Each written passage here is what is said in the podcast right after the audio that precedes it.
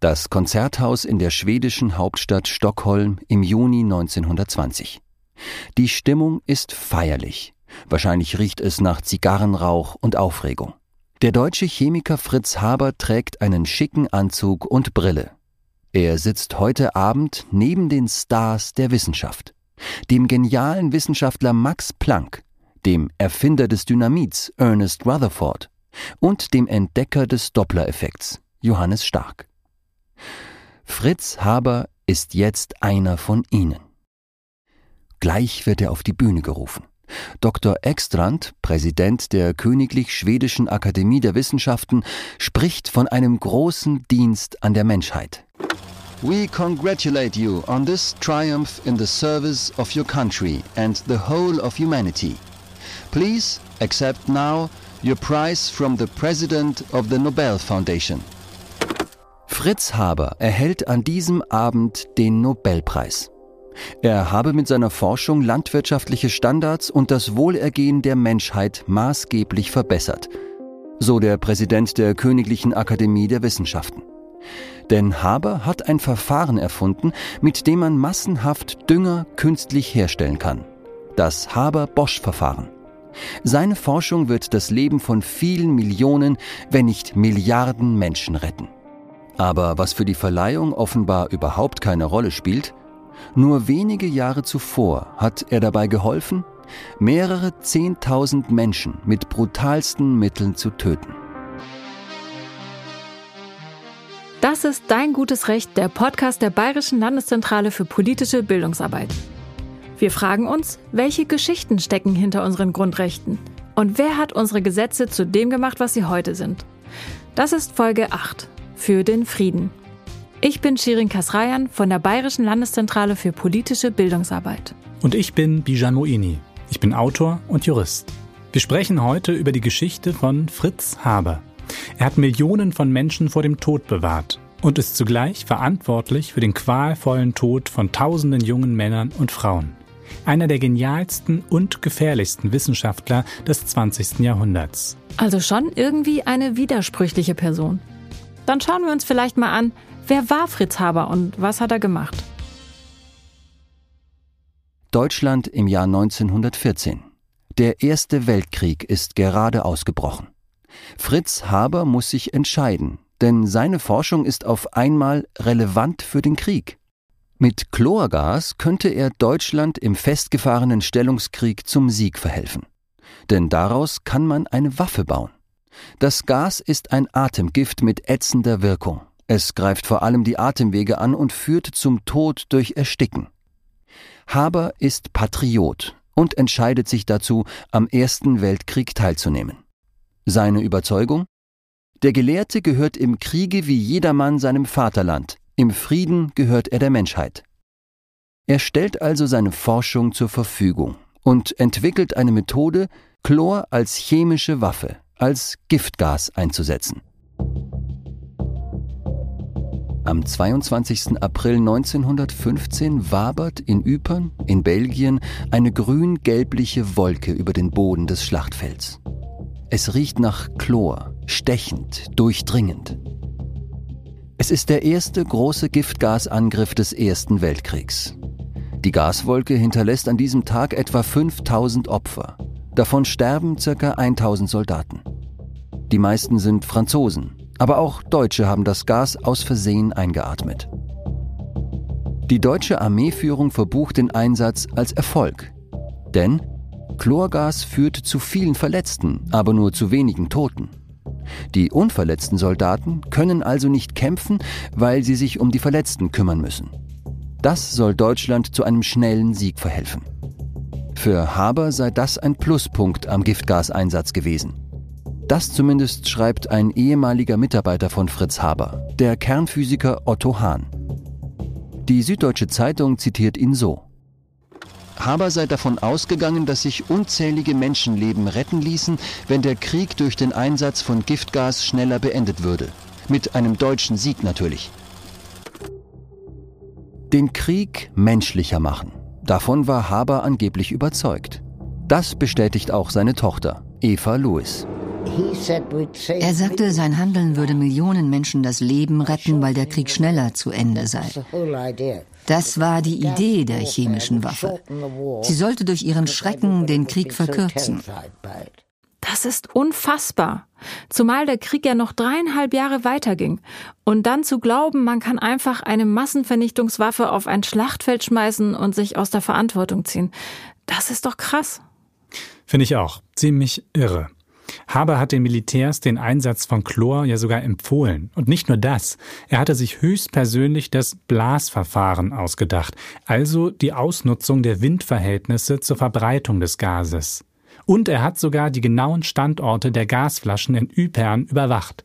Der erste Einsatz eines Massenvernichtungsmittels in der Weltgeschichte war also von A bis Z sein Werk. Da will ich doch gern wissen, wieso er so motiviert daran gearbeitet hat.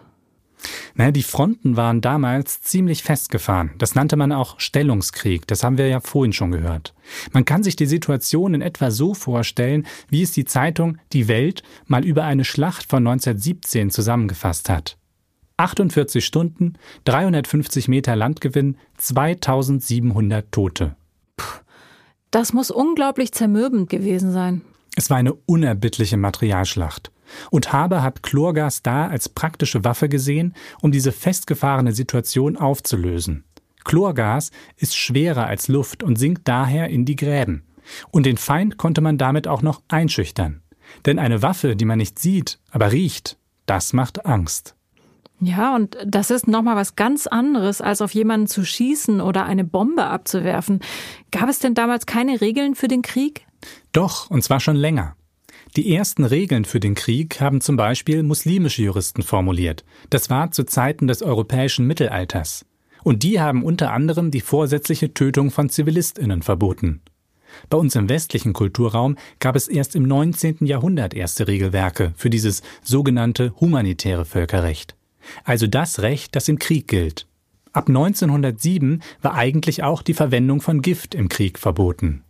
Wir haben ja schon mitbekommen, Haber war ein ziemlich widersprüchlicher Wissenschaftler. Bijan, lass uns doch noch mal genauer darüber sprechen, woran Haber vor dem Krieg geforscht hat. Gern. Also er war ja Chemiker und hat ein sehr erfolgreiches Verfahren zur Herstellung von Ammoniak entwickelt. Fünf Jahre vor Beginn des Ersten Weltkriegs war das. Am 2. Juli 1909 ist es soweit. Fritz Haber steht mit Vertretern der BASF, einem Chemiekonzern, in seinem Labor in Karlsruhe um einen Hochdruckofen herum. Der Wissenschaftler präsentiert heute zum ersten Mal das Ergebnis seiner aktuellen Forschung. Ein historischer Moment. Er hat es geschafft, bei rund 550 Grad Celsius und einem Druck von etwa 350 Bar Ammoniak herzustellen. Stundenlang tropft an diesem Tag der flüssige Stickstoff aus der Apparatur. Es tröpfelt, soll er begeistert gerufen haben. BASF wird später das Nutzungsrecht zur Ammoniaksynthese übernehmen. Knapp zwei Jahre später, im Juni 1911, erhält Fritz Haber eine Patentschrift vom Kaiserlichen Patentamt in Berlin. In den Unterlagen steht, es ist durch wissenschaftliche Untersuchungen festgestellt, dass man Ammoniak aus den Elementen erhalten kann. Die Ammoniaksynthese ist jetzt offiziell seine Erfindung.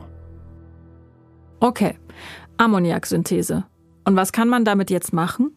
Damit kann man Kunstdünger herstellen. Das heißt, man konnte plötzlich Nahrung anbauen in Gegenden, die bis dahin als völlig unfruchtbar galten. Das hat die Landwirtschaft damals ziemlich revolutioniert. Haber hat quasi die Welternährung gesichert. Aus Stein wurde Brot, hat er selbst einmal gesagt. Okay, das klingt natürlich nach einem großen Gewinn für die Menschen. Anfang des 20. Jahrhunderts war ja auch die Bevölkerung stark gewachsen und man wusste nicht, wie man die alle satt kriegen soll. Exakt. Deshalb war seine Erfindung auch so ein Meilenstein für die gesamte Menschheit. Aber am Anfang haben wir ja schon davon gehört. Haber hat auch diese Methode entwickelt, mit der man Chlorgas als Gift im Krieg einsetzen kann. Richtig. Und was danach passiert, finde ich aus heutiger Sicht ziemlich unglaublich. 1919, kurz nach dem Ende des Ersten Weltkriegs, also auch kurz nachdem Haber dazu beigetragen hat, dass so viele Menschen im Krieg sterben, erhält Haber eine Nachricht aus Schweden. Er bekommt den Nobelpreis für Chemie, für die Erfindung des Verfahrens zur Gewinnung von Ammoniak. An seinen schwedischen Kollegen Svante Arrhenius schreibt er damals, Die ganze deutsche Nation fühlt sich durch diese Ehre berührt. Hm. Wahrscheinlich hat er selbst nicht mehr damit gerechnet, dass er nach seinem Einsatz im Krieg und dann noch als Deutscher den Chemie-Nobelpreis bekommen würde. Der bedeutete ja schon damals Ruhm, Geld und beruflichen Erfolg. Aber ehrlich gesagt finde ich das schon ethisch mehr als fragwürdig, dass jemand, dessen Erfindung dazu beigetragen hat, dass so viele Menschen sterben, einen Nobelpreis bekommt. Hat denn niemand versucht, das zu verhindern? Doch, doch, einige Wissenschaftler kritisieren seine Nominierung. Zwei französische Kandidaten lehnen ihre eigenen Nobelpreise für Medizin und Wirtschaft sogar aus Protest ab. Fritz Haber ist nicht mehr gern gesehen. Internationale Tageszeitungen attackieren die Entscheidung und bezeichnen die Verleihung an den Erfinder des Gaskriegs als Skandal. Die Kritik trifft nicht nur die schwedische Akademie, die den Preis verleiht, sondern ganz Schweden. Dort sollen während des Kriegs die Gasmasken für die deutsche Armee hergestellt worden sein. Mit Haber will die Öffentlichkeit, will die Welt der Wissenschaft nichts mehr zu tun haben. Nach Ende des Ersten Weltkriegs setzen ihn die Alliierten auf die Liste der Kriegsverbrecher. Darauf flieht Haber in die Schweiz. Also Haber hat damals schon Sorge, dass er als Kriegsverbrecher bestraft wird. Vor was oder welcher Strafe hat er denn Angst? Na, ich hatte ja schon vorhin erwähnt, dass der Einsatz von Giftgas an sich seit 1907 verboten war. Die Kriegsparteien glaubten zwar, Schlupflöcher in diesem Verbot gefunden zu haben, aber an sich ist die Sache juristisch klar. Haber hat mit seiner Beteiligung am Giftgaskrieg ein Kriegsverbrechen begangen. Und dafür wird aber jetzt verurteilt, oder? Hm, abwarten. Bislang war es immer so gewesen, dass Friedensverträge Amnestieregelungen enthielten. Das heißt, mit einem Friedensvertrag wurden allen Kriegsbeteiligten all ihre Verbrechen vergeben, auch die allerschlimmsten. Der Versailler Friedensvertrag, der den Ersten Weltkrieg beendete, enthielt eine solche Regelung aber nicht mehr. Das heißt, Haber und anderen kann und soll tatsächlich der Prozess gemacht werden. Und wird ihm jetzt der Prozess gemacht? Nein. Genauso wenig wie knapp 900 weiteren Deutschen, deren Auslieferung die Alliierten verlangen. Der Widerstand in der deutschen Bevölkerung und der Beamtenschaft ist offenbar einfach zu groß. Die Alliierten lassen ihre Auslieferungsgesuche schließlich ruhen, als die deutsche Regierung zusichert, Kriegsverbrecher vor dem Reichsgericht in Leipzig anzuklagen. Doch dort werden fast alle der etwa 1700 Ermittlungsverfahren eingestellt. Am Ende stehen nur zehn Verurteilungen. Haber wurde nicht einmal angeklagt. Es bleibt für mich unverständlich, dass jemand sowas macht und damit gegen bestehendes Recht verstößt und dann noch nicht mal zur Rechenschaft gezogen wird. Und von seinen seltsamen Moralvorstellungen haben wir ja vorhin schon gehört. Weiß man denn, wie er sich damals verteidigt hat? Ja, im Prinzip sagt er, die Franzosen haben mit dem Giftgas angefangen. Irgendwie müssen wir uns doch verteidigen. Wir haben seine aufgeschriebenen Worte von damals mal einsprechen lassen. Zusammengefasst ergibt sich folgendes Bild. Das französische Heer ist schon vor dem Kriege mit einer Pioniergaswaffe versehen. Das deutsche Heer ist auf den Gaskampf in keiner Weise vorbereitet. Haber hat seine Verantwortung nie geleugnet, sich aber auch nie von seinen Verbrechen distanziert. Im Gegenteil, er setzt seine Forschung zur Nutzung dieser Gase fort, mit schlimmen Konsequenzen für seine Familie. Über diese Folgen sprechen wir später noch. Aber lass uns jetzt kurz noch darüber reden, wie es dann mit seiner Karriere weiterging. Der hat es jedenfalls nicht geschadet. Haber bekommt viel Freiheit in seiner Forschung und ist auch nach dem Krieg an der Entwicklung chemischer Waffen beteiligt. Und er bestreitet weiterhin, dass die Nutzung von Gasen grausamer ist als die Verwendung anderer Waffen im Krieg. Also ich finde das immer noch unglaublich. Ich auch. Aber auch seine Tochter Eva Lewis, die wir vorhin schon gehört haben, bestätigt das in einer ZDF-Dokumentation. Ich glaube, er hätte es wieder getan. Reue? Nein. Er war ein ziemlich harter Mann. Ich glaube nicht, dass er Reue empfunden hat. Er glaubte, das Richtige getan zu haben.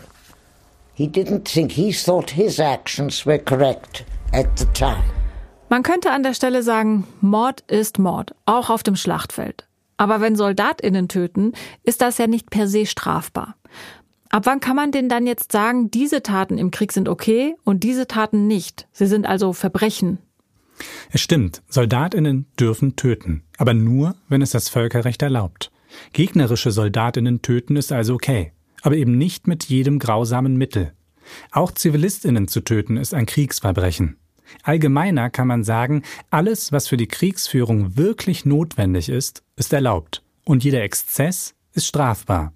Eine strategisch wichtige Brücke kann man bombardieren. Ein Krankenhaus ist tabu. 1933. Die Nazis kommen an die Macht. Die Deutschen leiden immer noch an den Folgen einer jahrelangen Wirtschaftskrise. Weniger Arbeitslosigkeit, weniger Armut, weniger Gewalt. Das verspricht Adolf Hitler, Führer der NSDAP. Viele Menschen sehnen sich nach einer starken Hand. Es soll der Beginn eines neuen Zeitalters sein. Stattdessen ist es der Beginn einer Katastrophe. Und Habers Ende. Deutschland ist fertig mit dem Juden Haber, soll der NSDAP-Kultusminister Bernhard Rust gesagt haben. Haber ist ein genialer Wissenschaftler, Nobelpreisträger, ein geachteter und gehasster Mann. Jetzt ist er vor allem nur noch eins. Jude. Unter den Nazis dürfen er und seine MitarbeiterInnen ihren Beruf nicht mehr ausüben, erzählt Habers Tochter Eva Lewis. Mein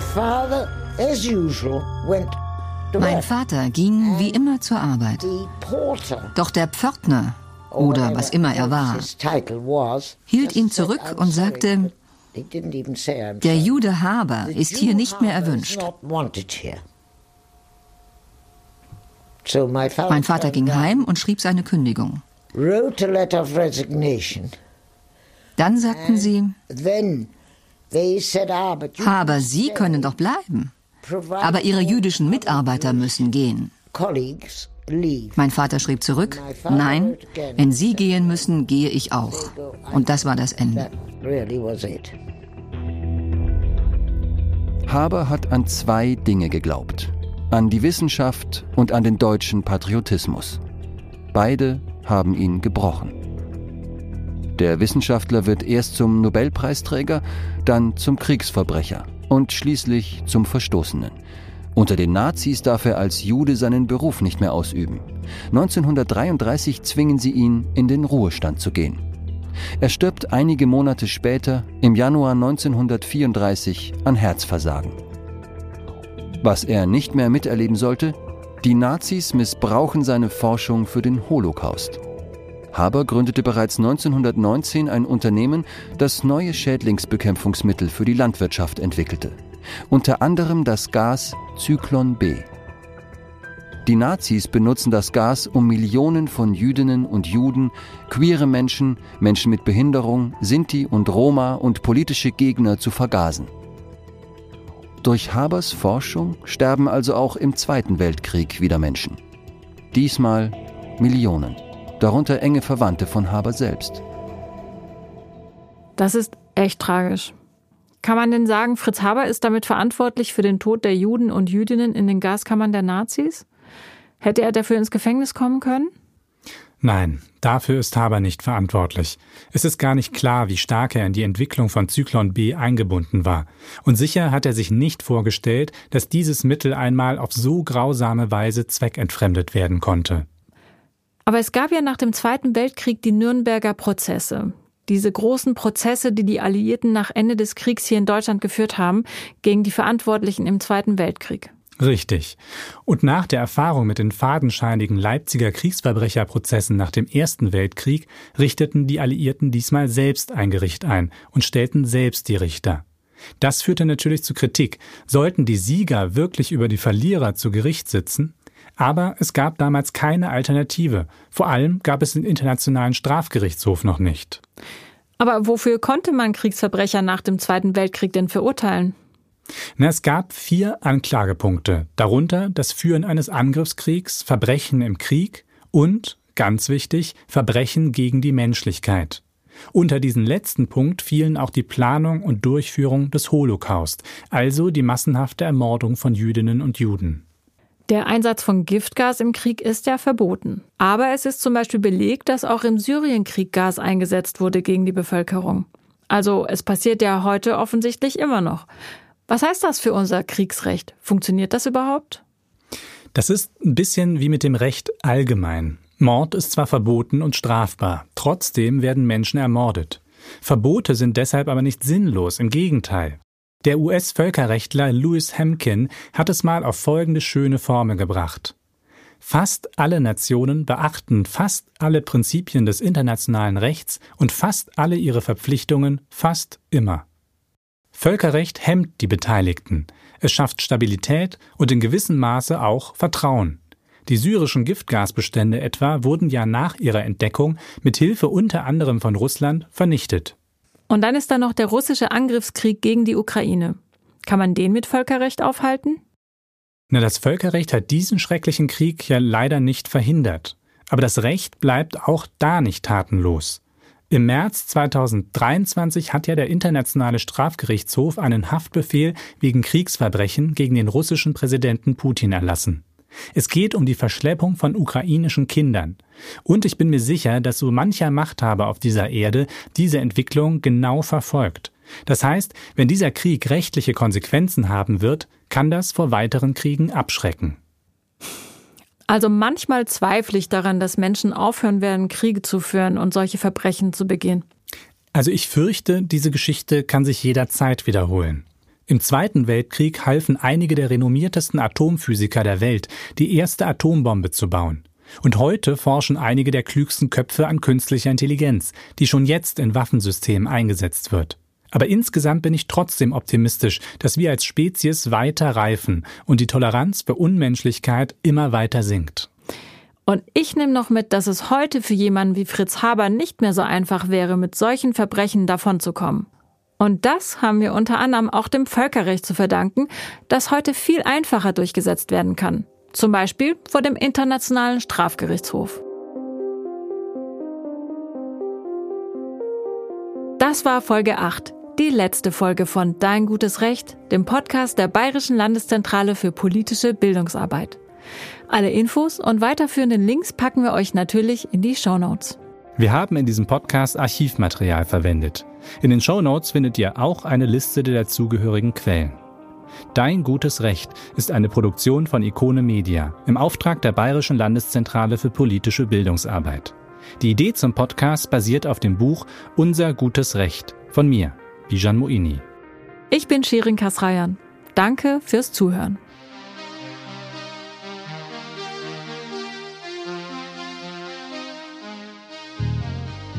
Autorin dieser Folge Mona Meixner. Redaktion Cornelia Neumeier und Nelly Ritz. Sprecher Lorenz Schuster. Produktion Tino Keck und Viktor Weresch. Cover Christian Bullmann.